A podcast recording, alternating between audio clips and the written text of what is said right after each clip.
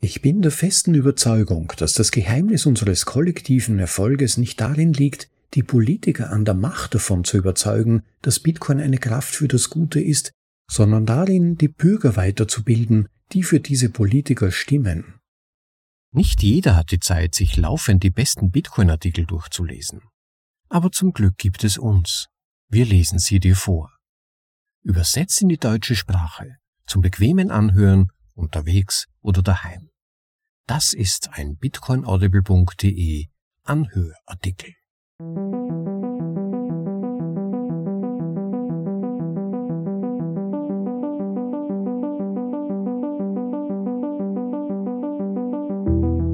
Die Audioversion des Besten im Bitcoin Space. Für euch vorgelesen zum bequemen Anhören, ob unterwegs oder daheim. Das ist bitcoinaudible.de. Willkommen zur Folge Nummer 116. Ja, liebe Leute, ich hatte einige Tage mit privaten Turbulenzen und recht viel um die Ohren, aber jetzt ist es wieder soweit. Ich habe einen neuen Text für euch übersetzt und vorgelesen.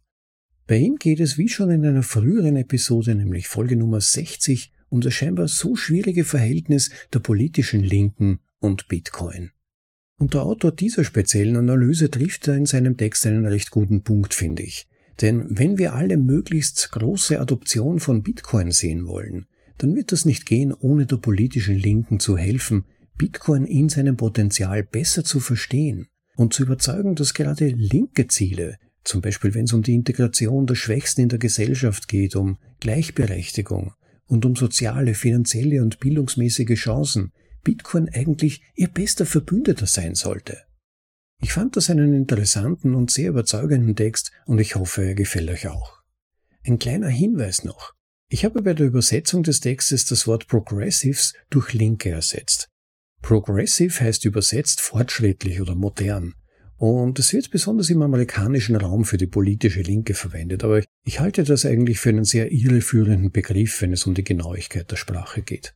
Vielleicht gehe ich dann in der Nachbesprechung noch ein bisschen darauf ein, aber jedenfalls wann immer im englischsprachigen Text der Begriff Progressive aufgetaucht ist, spreche ich bei der Vorlesung von der Linken, nur damit keine Missverständnisse aufkommen. Und nun wünsche ich euch ein paar gute und interessante Minuten mit dem Text. Bitcoin kümmert sich nicht um Linke, aber du solltest es. Von Jason Meyer. Im Originaltitel Bitcoin doesn't care about progressives, but you should. Braucht Bitcoin die politische Linke? Die einfache Frage auf diese Antwort lautet Nein. Bitcoin braucht keine Linken. Wir können alle die Memes auswendig zitieren. Bitcoin doesn't care. TikTok, nächster Block. Bitcoin is inevitable. Bitcoin ist unausweichlich. Bitcoin kann nicht reguliert werden. Ich glaube, dass jedes dieser Mottos auf seine Art und Weise auf lange Sicht korrekt ist. Aber in letzter Zeit habe ich viel Energie auf die Beantwortung der umgekehrten Frage verwandt, nämlich brauchen Linke Bitcoin? Mein Buch A Progressive Case for Bitcoin beantwortet diese kompliziertere Frage durch und durch mit Ja.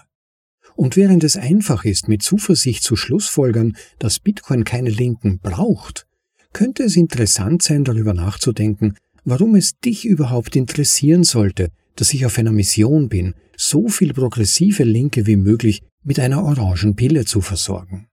Es ist wahr, dass Bitcoin sich nicht kümmert, aber ich denke, du solltest es. Die Verkürzung des langen Laufs. So klar es für mich ist, dass Bitcoin letztlich erfolgreich sein wird, so klar ist es auch, dass die Unterstützung der Liberalen und der Linken des politischen Spektrums zwar keine absolute Notwendigkeit ist, aber dennoch wichtig. Selbst wenn Bitcoin auf lange Sicht unvermeidlich ist, liegt noch eine Menge Zeit zwischen jetzt und dem Ende dieser langen Zeit. Diese Zeit kann mit wachsender Akzeptanz, Innovation und der Förderung eines Geldes der Freiheit auf dem ganzen Planeten gefüllt werden. Oder diese Zeit kann mit politischen Kämpfen auf jeder Ebene, jeder Regierung auf der ganzen Welt ausgefüllt werden. Vielen Menschen, die dies lesen, mag das egal sein, oder sie mögen die Kämpfe sogar begrüßen. Aber auf lange Sicht werde ich tot sein, und die Welt wäre ein besserer Ort, wenn mehr Menschen Satoshi Nakamotos Innovation verstehen und nutzen würden, bevor meine gestackten Coins an meine Kinder weitergegeben werden. Es gibt Bitcoiner, die politisch nicht mit mir übereinstimmen, aber dennoch meine Arbeit unterstützen. Diese Leute erinnern mich gerne daran, dass Bitcoin Geld für Feinde ist. Das ist nicht nur wahr, sondern tatsächlich eine wichtige Eigenschaft allen guten Geldes. Darüber hinaus ist es wichtig, sich daran zu erinnern, dass in diesem engen Sinne kein Bitcoiner dein Feind ist, unabhängig davon, wie er sich innerhalb des bestehenden politischen Systems verortet. Während Linke und Rechte sich über alles andere streiten mögen, ist es zwingend notwendig, dass wir uns zusammenschließen, wenn es um Bitcoin geht, weil dies unsere beste Gelegenheit ist, unser gegenwärtiges System vor dem Ende der langen Frist zu ersetzen. Das System überarbeiten. Wie viele Menschen sehe ich Bitcoin als ein Geld für alle. Ich sehe ihn auch als das beste Werkzeug, das wir haben, um das korrupte, undurchsichtige und regressive globale Finanzsystem zu ersetzen, das wir alle geerbt haben. Irgendwann werden die Leute, die das derzeitige System kontrollieren, tatsächlich anfangen, Bitcoin zu bekämpfen. Und wenn sie das tun, werden sie hart kämpfen. Die derzeitige Angst, Unsicherheit und Zweifel, auch bekannt als FAD, und die kürzliche Schließung von vier Zugängen zu Kryptobörsen werden im Vergleich dazu drollig aussehen. Mächtige Interessen von Washington DC bis zur High Street werden in der Lage sein, ihre Hebel in Bewegung zu setzen um es jedem Nicht-Experten zu erschweren, etwas über Bitcoin zu erfahren, Zugang zu ihm erhalten oder ihn sicher zu lagern. Jeder der Akteure im aktuellen Spiel hat einen Anreiz, es so lange wie möglich am Laufen zu halten. Und sie haben Zugang zu enormen Ressourcen, um das zu erreichen. Vielleicht geht es zum ersten Mal nicht mehr um mächtige Interessen, die versuchen, mehr Geld zu verdienen, sondern um die Definition von Geld selbst. Es wird ein Krieg sein, und sie werden alle Register ziehen. Einige Bitcoiner behaupten selbstbewusst, dass Bitcoin-Verbote keine Rolle spielen, weil die Menschen in der Lage sind, an Orte zu ziehen, an denen Bitcoin nicht verboten ist. Wenn Bitcoin in einigen Ländern oder sogar in einigen Bundesstaaten der USA illegal wird, könnten wir eine Chance haben zu sehen, wie schwierig Rechtsprechungsarbitrage in der Praxis ist. Diejenigen, die über Reichtum und Beziehungen verfügen, können vielleicht in ein anderes Land ziehen, das Bitcoin akzeptiert. Diejenigen, die darum kämpfen, über die Runden zu kommen, werden zurückbleiben. Sogar Ted Cruz stand der Idee ablehnend gegenüber, als er kürzlich vor einem Bitcoin-Publikum witzelte, wie viele Leute hier haben ihre Pässe aus El Salvador? Ich stimme nicht oft mit Cruz überein, aber er hat recht.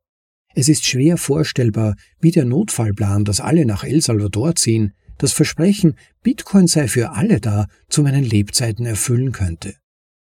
Aber vielleicht ist es nicht das Ziel der derzeitigen Machthaber, Bitcoin zu verbieten, sondern stattdessen nur dafür zu sorgen, dass wir aus unseren festgefahrenen und polarisierten politischen Standpunkten heraus weiter darüber streiten. Da es ihr Ziel ist, das aktuelle System zu schützen, werden sie wahrscheinlich nicht damit beginnen, ihre Konkurrenz zu verbieten, sondern stattdessen die Leute einfach weiter darüber streiten lassen. Das beste Ergebnis für diejenigen, die den Status quo beibehalten wollen, ist, dass die Öffentlichkeit Bitcoin als eine Frage von rechts oder links sieht. Etwas anderes, das die Menschen spaltet, während die Verantwortlichen weiterhin von den aktuellen Systemen profitieren.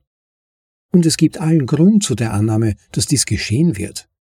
Derzeit gibt es eine kleine Anzahl von linken Politikern, die regelmäßig versuchen, politische Punkte zu sammeln, indem sie Bitcoin schlecht machen. Wenn sich diese Taktik im Laufe der Zeit als erfolgreich erweist, werden andere ihre Stimmen in den Chor einbringen. Auf der anderen Seite haben sich einige konservative Gesetzgeber beeilt, nicht nur Bitcoin zu unterstützen, sondern auch hervorzuheben, dass die Politiker auf der linken Seite dies nicht tun. Schließlich könnte all der Pfad, die Sperren der Zugangswege zu Bitcoin und die politischen Kämpfe ein Crescendo erreichen, an dem sich Bitcoin viel weniger unvermeidlich anfühlen würde. Den Krieg unmöglich machen. Die Zeitspanne, in der wir uns an die Spitze dieses Narrativs setzen können, ist klein und schließt sich schnell. Ich bin der festen Überzeugung, dass das Geheimnis unseres kollektiven Erfolges nicht darin liegt, die Politiker an der Macht davon zu überzeugen, dass Bitcoin eine Kraft für das Gute ist, sondern darin, die Bürger zu erziehen, die für diese Politiker stimmen. Wir haben immer noch eine Chance, dies zu tun. Die meisten Breakcoiner haben einfach noch nicht viel über Bitcoin nachgedacht. Ich habe die Erfahrung gemacht, dass Menschen, die die Möglichkeit haben, sich zu informieren und Fragen zu stellen, oft vom Nutzen von Bitcoin überzeugt sind. Aber auch das Gegenteil kann der Fall sein. Wenn wir an den Punkt kommen, an dem die Regierung versucht, Bitcoin zu verbieten, wird es wahrscheinlich einen großen Teil der Bevölkerung geben, der zu dem Schluss kommt, dass Bitcoin schlecht sein muss.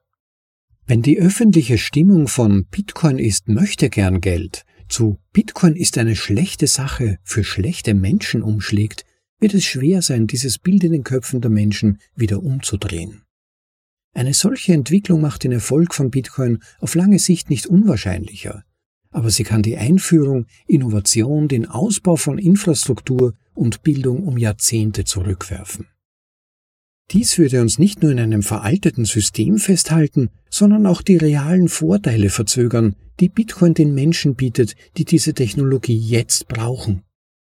Aufgrund der überlegenen monetären Eigenschaften von Bitcoin wird es sich letztendlich durchsetzen und zur bevorzugten Methode der Speicherung und des Transfers von Werten unter den Bürgern der Welt werden. Wir wissen, dass diejenigen, die derzeit an der Macht sind, einen Anreiz haben, Bitcoin zu bekämpfen. Wenn sie die Chance dazu haben, werden sie es tun.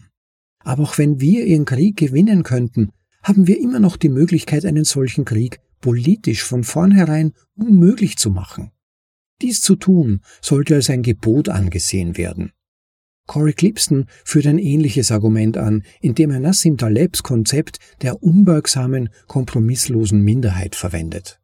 Clipstons Behauptung ist, dass wenn Bitcoin 10 Millionen Unterstützer in den Vereinigten Staaten erreicht, diese kleine, aber unbeugsame Minderheit es praktisch unmöglich machen wird, die Technologie zu bekämpfen. Auch wenn das Schema unvollkommen ist, hat es doch einen gewissen intuitiven Wert. Nehmen wir einmal an, dass Clipsons Zahl von 10 Millionen richtig ist. Es wäre töricht zu glauben, dass wir dieses Ziel, dargestellt in Corys Artikel The Race to Avoid the War, erreichen werden, ohne den Kreis unserer Zielgruppe absichtlich zu erweitern. Bislang bleiben die Linken eine ziemlich ungenutzte Option für eine solche Erweiterung. Außerdem wird unsere Koalition von 10 Millionen stärker und antifragiler sein, wenn sie über das gesamte politische Spektrum hinweg heterogen ist.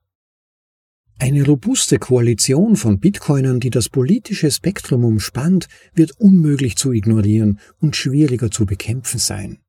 Das ist der Grund, warum ich und viele anderen wie ich die Argumente für Bitcoin zu politisch linksorientierten Menschen bringen, wann auch immer wir eine Gelegenheit dazu haben. Ich denke, das sollte auch für dich von Bedeutung sein. Bitcoin kümmert sich nicht, aber du solltest es tun. Die Welt braucht uns, um Linke zu Orange pillen. Ich möchte unbedingt Clipsons 10 Millionen Ziel erreichen und sehen, wie die unbeugsamste Minderheit der Bitcoiner die Zukunft des Geldes gestaltet. Die gute Nachricht ist, dass es einen wachsenden Katalog von Bitcoin-Bildungsressourcen gibt, die durch eine politisch linke Linse angeboten werden.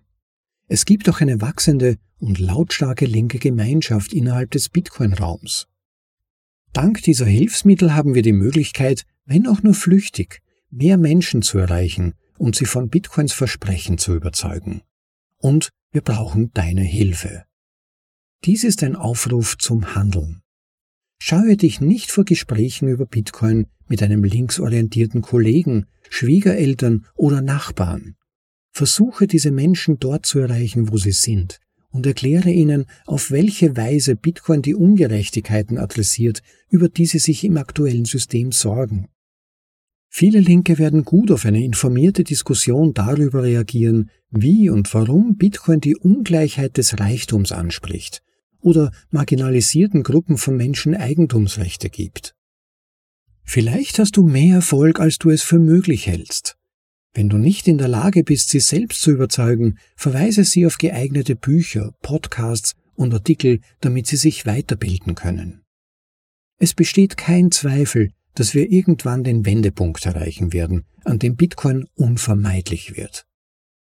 Wenn dies geschieht, wird es entscheidend sein, dass eine Vielzahl von politischen Ideologien in unserer Koalition vertreten sind, wenn wir den größten Erfolg haben wollen. Die einzige Unbekannte, die bleibt, ist, ob wir schnell genug handeln werden, um diesen Wendepunkt vor dem Krieg zu erreichen. Ich bin optimistisch, dass wir das schaffen können, und zu diesem Zweck werde ich weiterhin so viele Linke wie möglich mit orangefarbenen Pillen versorgen. Ich hoffe, dass du mich bei dieser Arbeit unterstützen wirst.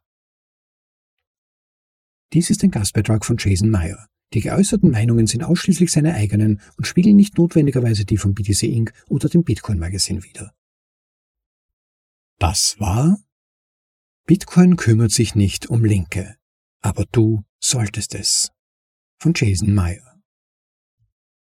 Danke an Jason Meyer und das Bitcoin Magazine für die Veröffentlichung dieses Artikels. Sehr spannend fand ich. Ja, falls euch dieses Thema aus einem bestimmten Grund besonders interessiert, vielleicht weil ihr euch immer schon gefragt habt, wie man speziell politisch links stehende Leute erreichen kann, dann kann ich euch auf jeden Fall das angesprochene Buch von Jason Meyer empfehlen, A Progressive's Case for Bitcoin. Wie immer verweise ich darauf in den Shownotes zu dieser Episode auf unserer Website bitcoinaudible.de. Schaut da mal rein. Da findet ihr direkt die Links zu diesem Buch und den anderen angesprochenen Artikeln, Studien und so weiter aus diesen Artikeln und meiner Nachbesprechung. Dieses Buch ist ganz neu erschienen, vor kurzem persönlich habe ich es deshalb auch noch nicht gelesen, aber er scheint zu wissen, wovon er spricht. Und ich gebe ihm auch völlig recht, es ist wichtig, speziell auch das linke politische Spektrum besser zu erreichen. Wir haben längerfristig gesehen nicht wirklich etwas davon, wenn wir ständig nur in unserer eigenen Bubble bleiben, in unserer eigenen Feelgood-Bubble, in der wir uns gegenseitig Recht geben, auf die Schulter klopfen und sagen, toll, dass es Bitcoin gibt, wir wissen, dass wir Recht haben, wir wissen, Bitcoin ist die Zukunft und nichts kann seinen Erfolg gefährden, denn so ebenerdig ist die Strecke, die vor uns liegt, tatsächlich nicht. Das haben mir letztlich auch die letzten Monate wirklich eindeutig gezeigt, in der die von linken politischen Kräften dominierte US-Regierung drastische Schritte gegen den gesamten Kryptosektor gesetzt hat. Es hat zwar vor allem die Altcoins und die zentralisierten Exchanges getroffen und manche Bitcoiner, habe ich bemerkt, haben sich da ein bisschen ins Fäustchen gelacht, aber man sollte sich nicht zu früh freuen und letztendlich betreffen die meisten Regelungen ja den Sektor insgesamt und nicht zuletzt auch die On- und Off-Ramps, also zum Beispiel die Exchanges, die es ja der Masse wesentlich leichter machen, auch an Bitcoin letztendlich zu kommen und sie handeln zu können, vor allem auch kaufen zu können, aber auch die dahinterstehenden Banken, die es den Exchanges ermöglichen, die entsprechenden Zahlungen abzuwickeln. Und auch wenn man diese sperrt, gibt es keine Möglichkeit mehr, Exchange-Business zu machen. Und selbst wenn man die Exchanges, wie es auch ich selbst eigentlich weitgehend tue, als Casino-Unternehmen betrachtet, es bleiben ja doch auch viele Leute dann bei Bitcoin hängen. Und für die meisten Leute ist es halt nun mal keine wirkliche Alternative, auf dezentralisierte Exchanges zu gehen oder BISC zu installieren oder Hodel Hodel zu verwenden. Die brauchen einfache Plattformen mit einfacher Nutzerführung und vielleicht sogar auch Custodial, also verwalteten Wallets, um das für sie praktikabel zu machen. Und erst in weiterer Folge, als nächste Schritte lernen sie dann, wie sie eben auch volle Verantwortung über das eigene Geld, über die eigenen Bitcoin übernehmen können, wechseln dann auf persönliche Wallets und so weiter und so weiter.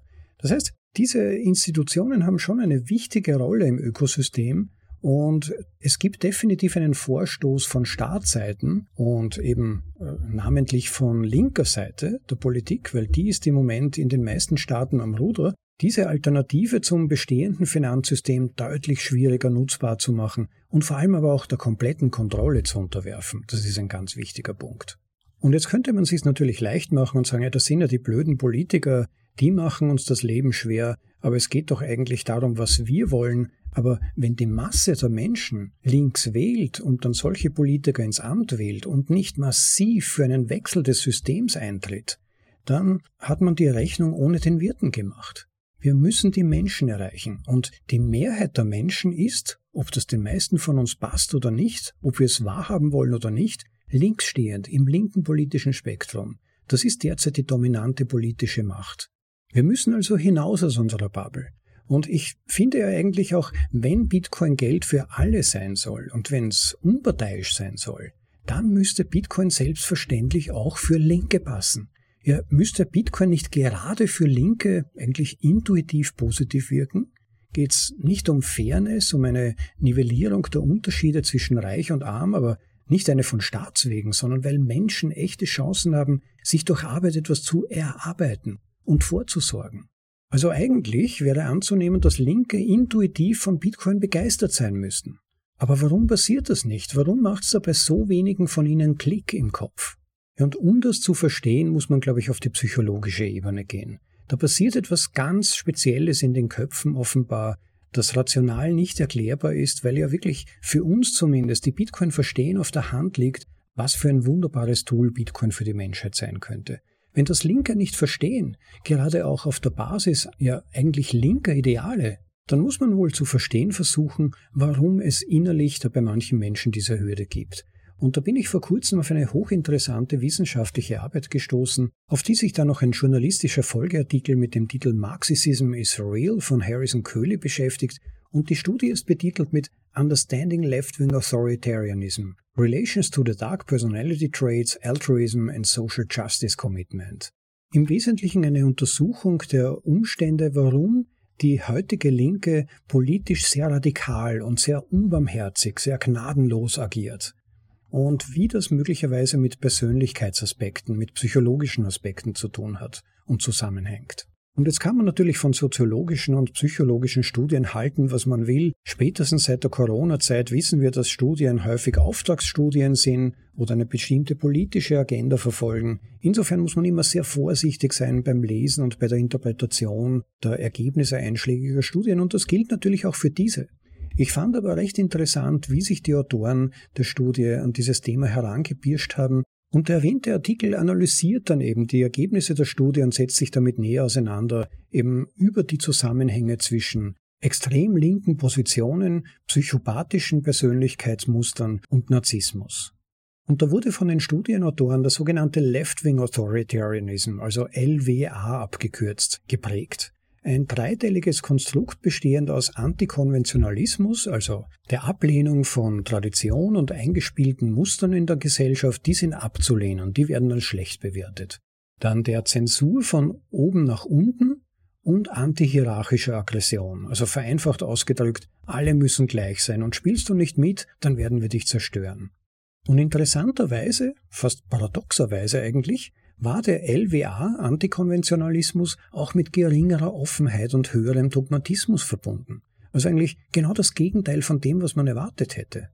Denn gerade die Linke hat doch eigentlich diesen Anspruch auf Freiheit, viele Farben, jeder soll sich ausleben dürfen, aber nein, scheinbar ist es so, dass je linker jemand auf dem politischen Spektrum ist, umso geringer die Duldsamkeit bezüglich anderer Positionen wird. Es wird also sozusagen die eigene Einstellung immer totalitaristischer und immer intoleranter in gewisser Weise.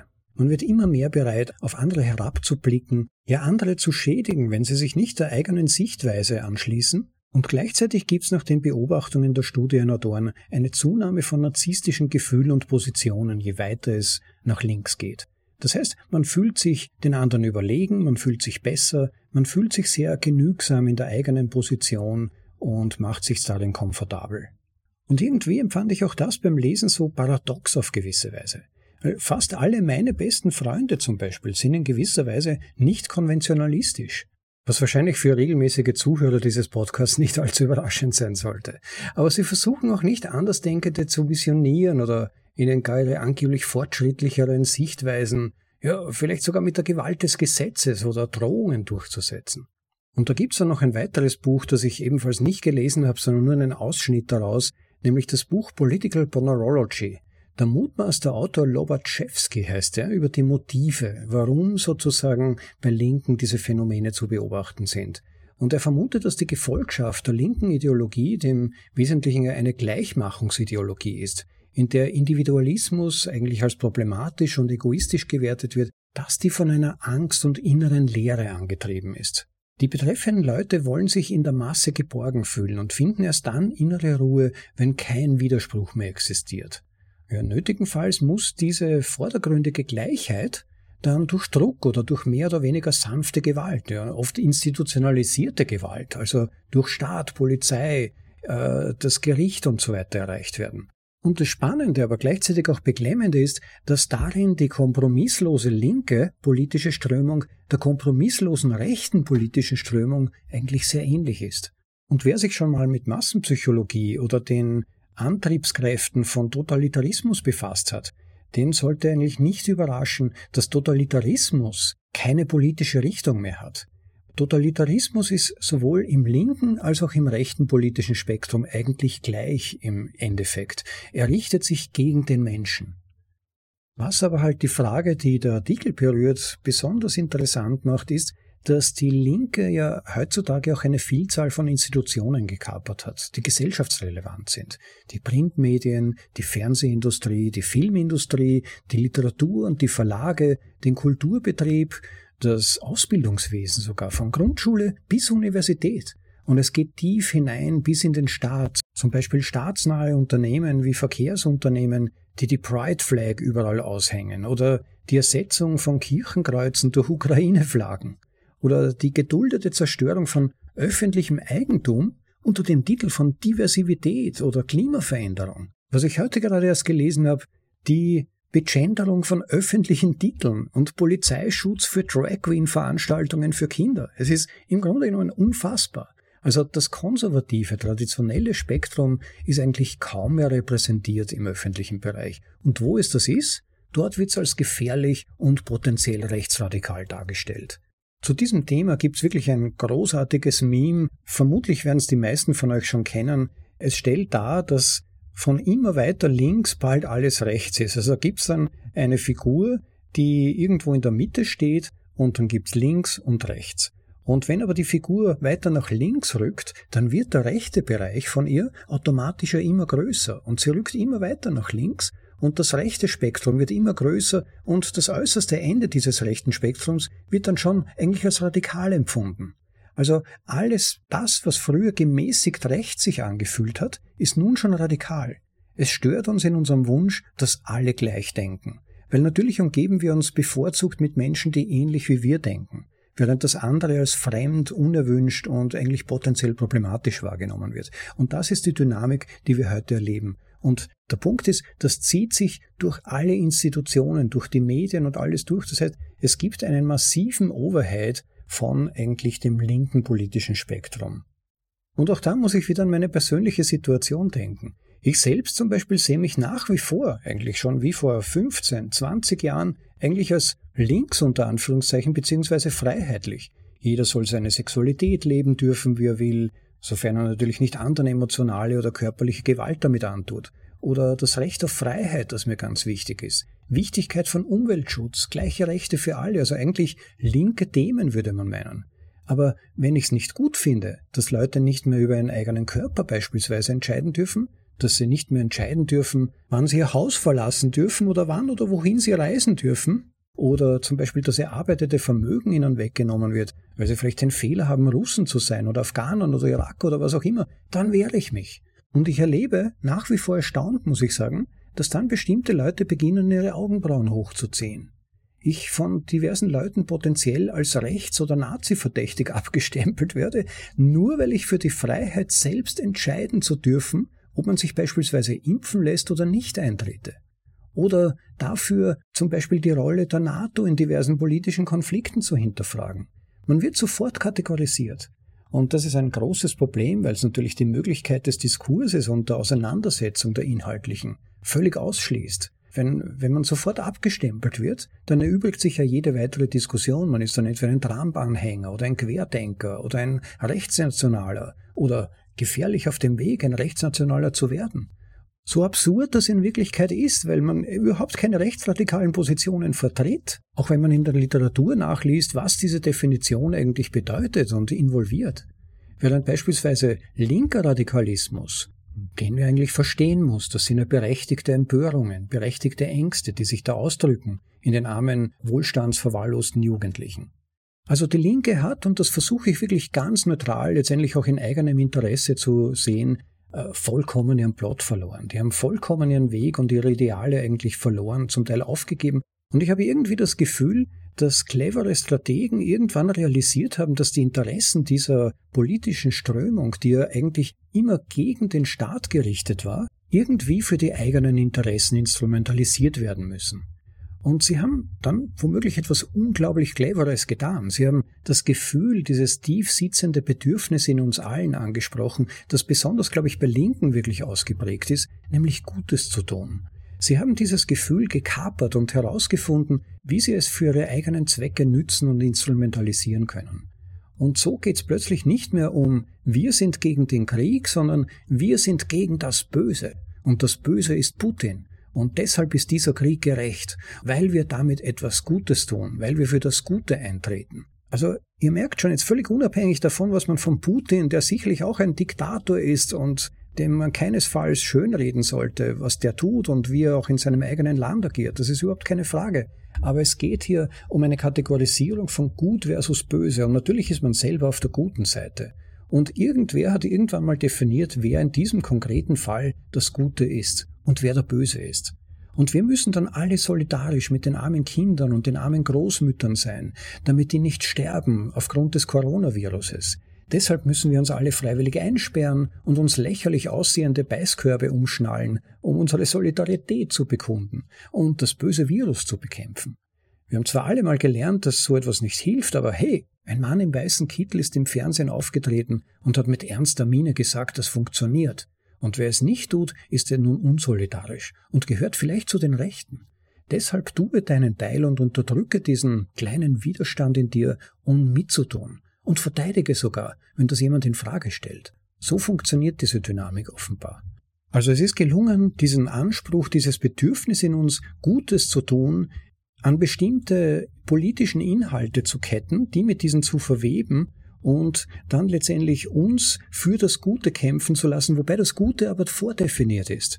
Wir können nicht selbst entscheiden, was das Gute ist, sondern es ist vorkategorisiert und wir müssen dann quasi nur mit den richtigen Weg einschlagen.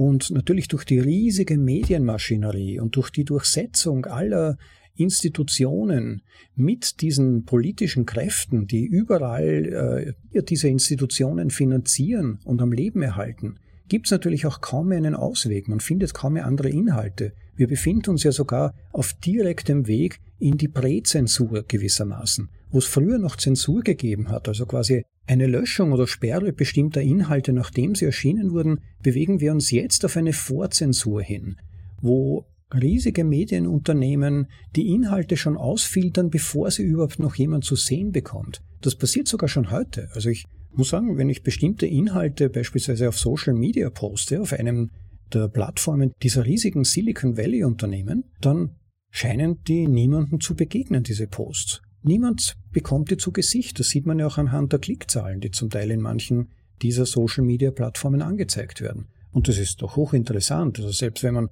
hunderte Follower hat oder sogar tausende, wenn da nur fünf, zehn, zwanzig Leute diese Inhalte zu sehen bekommen.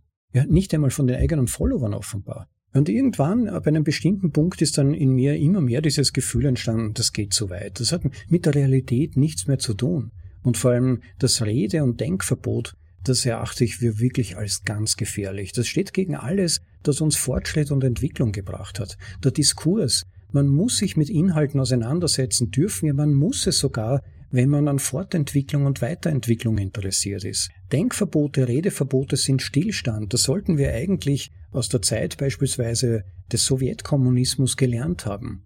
Und da möchte ich mittun, einen Gegentrend einzuleiten. Und insofern, glaube ich, ist es ganz, ganz wichtig, dass diejenigen von uns, die Überzeugungen haben, wie das bestehende System reformiert werden kann und wo die Bruchlinien zwischen Realität und Ideologie liegen, dass wir da alle miteinander unseren Teil tun, um Aufklärung zu leisten. Es geht nicht um Bekehrung oder um umgekehrt dann diesen Leuten schlechte Gefühle zu vermitteln oder sie in irgendeiner Weise abzustempeln. Es geht schlicht und einfach darum, aus meiner persönlichen Sicht zumindest, Alternativen anzubieten, die funktionieren und aber auch aufzuklären mit Leuten in Diskurs zu gehen, Leuten zu erklären, wie beispielsweise Bitcoin als Technologie dabei helfen kann, für mehr Wahrheit und Gerechtigkeit zu sorgen. Durch eine fixe Geldmenge, durch ein fixes Referenzsystem, von dem aus man ableiten kann, was funktioniert und was nicht funktioniert, zu dem alle Menschen der Welt Zugang haben, zu dem die Einstiegskosten null sind, etwas, das für jeden erlernen und von jedem nutzbar ist.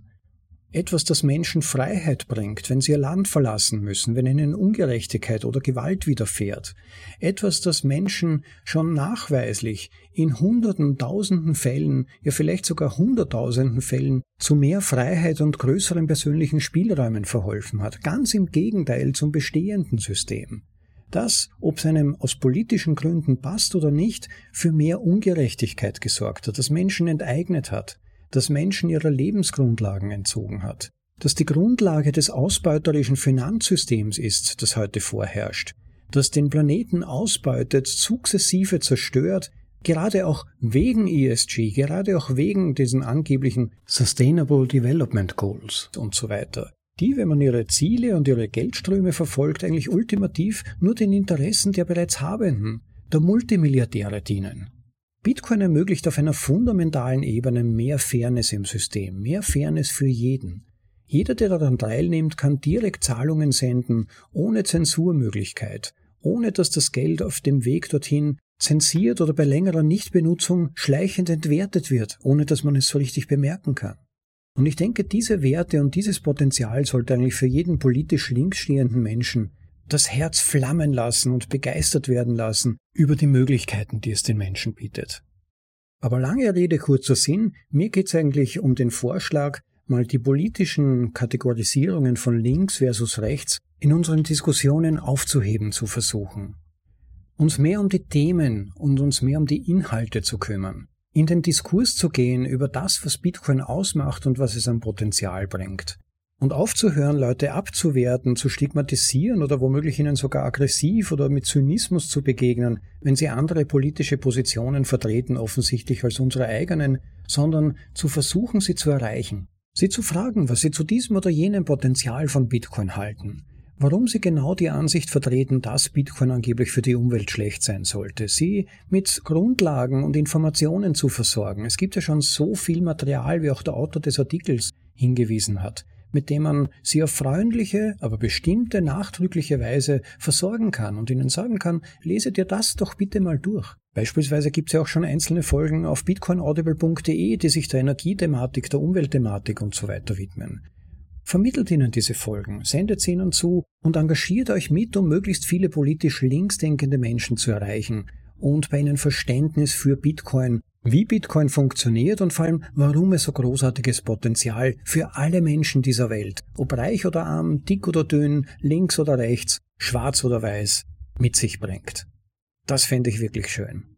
Für heute möchte ich es dabei wieder mal stehen lassen. Ich hoffe, es war für euch der eine oder andere interessante Punkt dabei. Bitte teilt den Podcast oder diese Episode im Speziellen, wenn sie euch gefallen und interessiert hat. Vergesst auch nicht, die Folge dann zu liken und insbesondere natürlich auch den Podcast als solchen zu subscriben, besonders auch auf YouTube. Die Insider unter euch wissen, dass es mein geheimes Ziel ist, bis zum Ende des Jahres die magische Schwelle von 1000 Abonnenten auf YouTube zu überschreiten. Wenn ihr auf YouTube geht, sucht dort mal nach bitcoinaudible.de beziehungsweise gebt ein YouTube slash at bitcoinaudible.de ohne Punkt oder sonstige Zeichen dazwischen und dann solltet ihr eigentlich direkt in unserem Channel landen und es wäre ganz toll, wenn ihr dann den Abonnier-Button klicken könnt. Ja, und daneben möchte ich mich bei euch für die vielen netten und ermutigenden Kommentare bedanken, die ihr zum Teil auf YouTube, aber zum Teil auch mit euren Boost bzw. ZAP Spenden auf den diversen Plattformen, sei es auf YouTube oder auf Fountain oder Breeze, mitgeschickt habt. Da gibt es zum Teil wirklich ganz, ganz nette Kommentare und ich freue mich wirklich, mir wird das Herz warm, wie so manche von euch äh, den Podcast loben und ermutigen, weitere Folgen zu machen. Und auch natürlich ganz besonders über die Spenden, die finanziellen Beiträge gemäß des Value-for-Value-Prinzips, also dass man auch Wert zurückgibt, wenn man Wert erfahren hat. Da finde ich wirklich ganz, ganz toll und wertvoll, wenn dann einige von euch immer wieder diesen Schritt tun, auch tatsächlich etwas zurückzugeben. Wenn dann jemand auf den Button klickt und tatsächlich Sites schickt, das ist dann eine echte Unterstützungsleistung und es hilft auch tatsächlich dabei, den Podcast zu finanzieren und letztendlich auch meine Motivation immer wieder auf Hochtouren laufen zu lassen, die nächsten Folgen vorzubereiten, für euch zu übersetzen und dann vorzulesen und dann, was eigentlich die meiste Arbeit ist, zu kompilieren und für euch zusammenzufügen, so dass es auch dann anhörbar ist. ja, ich freue mich, dass ihr wieder mal dabei wart. Ich hoffe, ihr empfehlt den Podcast weiter, wie gesagt. Und wenn jemand von euch Anregungen, Kommentare oder vielleicht auch Empfehlungen für spezifische Artikel hat, dann schickt mir die bitte zu, nutzt die Website, um Kommentare zu hinterlassen oder schickt mir direkt eine Mail. Ich freue mich darüber und erfahre auf diese Weise oder auch natürlich durch die Kommentare auf den diversen Plattformen, welche Inhalte euch ganz besonders interessieren. Ich wünsche euch noch einen großartigen Tag, hoffe ihr habt schöne Tage und genießt das Leben und freue mich, wenn ihr wieder dabei seid. Und für heute damit Schluss, over and out. Bis zum nächsten Mal. Ciao, euer Rob.